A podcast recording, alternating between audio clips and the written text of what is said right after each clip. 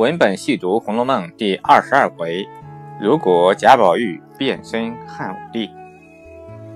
在卡夫卡的《变形记》中，格里高里叫醒来，发现自己变成了大甲虫。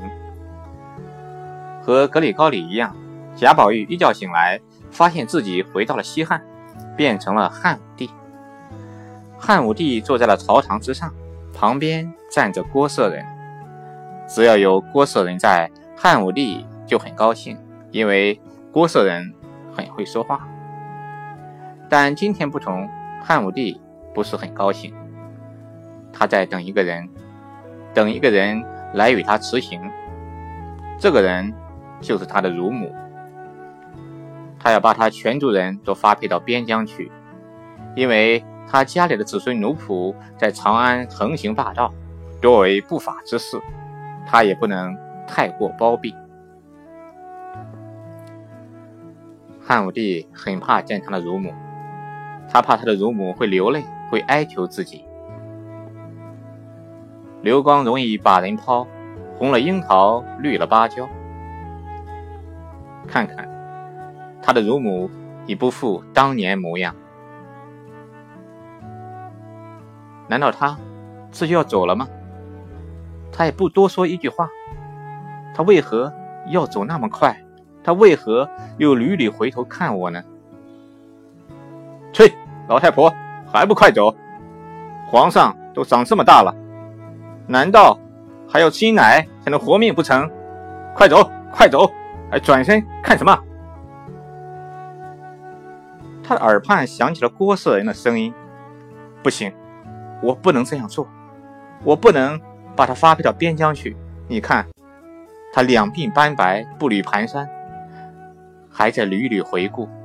谁会忍心把自己的乳母发配到边疆去呢？乳母，你快回来！我不是忘恩负义之人。马上颁命令，不准迁移乳母一家。不对，不对，贾宝玉如梦初醒，我才是汉武帝。我怎么能按汉武帝的套路行事呢？贾宝玉一把推开他的乳母，快走！不过是仗着我小时候吃过你几日奶罢了。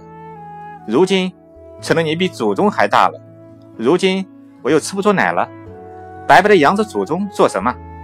把你们全家都发配到边疆去，大家都干净。乳母一家踏上了前往边疆的漫漫长途。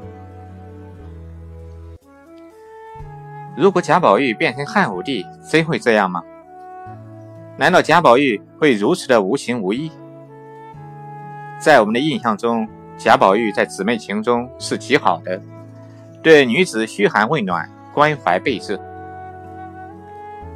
贾宝玉不是说过“女儿是水做的骨肉，男人是泥做的骨肉”，我见了女儿便觉清爽，见了男子便觉浊臭逼人的话吗？他不是一向重女轻男吗？他怎么会对自己的乳母无情无义呢？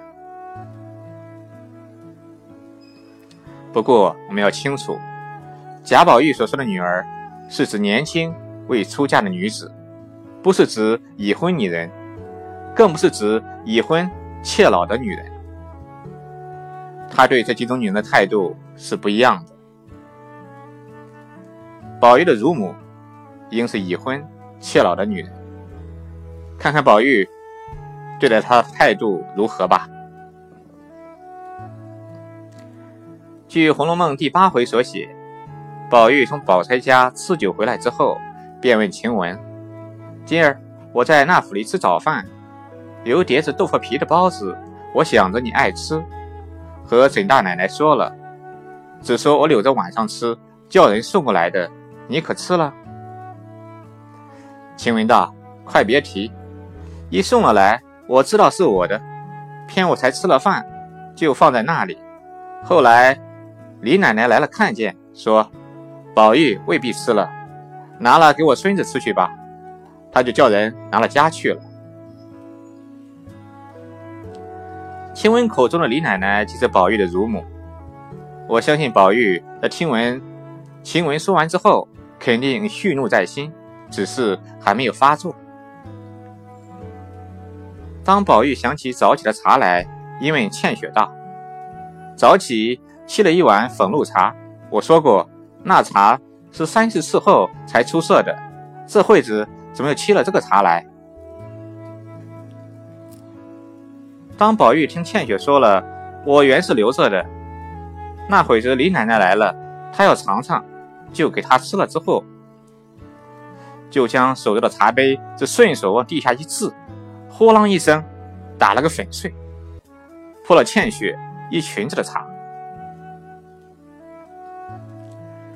又跳起来问着倩雪道：“她是你哪一门子的奶奶？你们这么孝敬她？”不过是仗着我小时候抽他几日奶罢了，如今整得他比祖宗还大了。如今我又吃不着奶了，白白的养着祖宗做什么？撵了出去，大家干净。说着便要去立刻回贾母，撵他乳母。你看，宝玉不过是因为自己的乳母拿走了几个留给晴雯的包子，喝了几口自己的茶。便如此大发雷霆，并立意要撵自己的乳母出去。如果不是袭人的劝说，宝玉真要回明贾母，念他乳母也未可知。看来宝玉对女人是区别对待的，对未嫁之女孩，对已婚之女人，对已婚妾老的女人，他的态度是不同的。在《红楼梦》第五十九回，宝玉就说过这样的话：“女孩未出嫁，是颗无价之宝珠；出了嫁，不知怎么就变出许多不好的毛病来。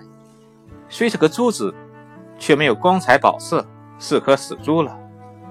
再老了，更变得不是珠子，竟是鱼眼睛了。由此可见，已婚并且老的女人，在宝玉眼中，不但……不是宝珠，反而成了鱼鱼目混珠的鱼目了。毋庸置疑，宝玉的乳母李奶奶，在宝玉的眼中肯定是鱼眼睛了。但宝玉的乳母真有这么老吗？宝玉在当时不过十二三岁，他的乳母能有多大呢？不过有可能的是。如果贾宝玉变成汉武帝，他真有可能把他的乳母发配到边疆去，那郭氏人动之以情的妙计也就不灵了。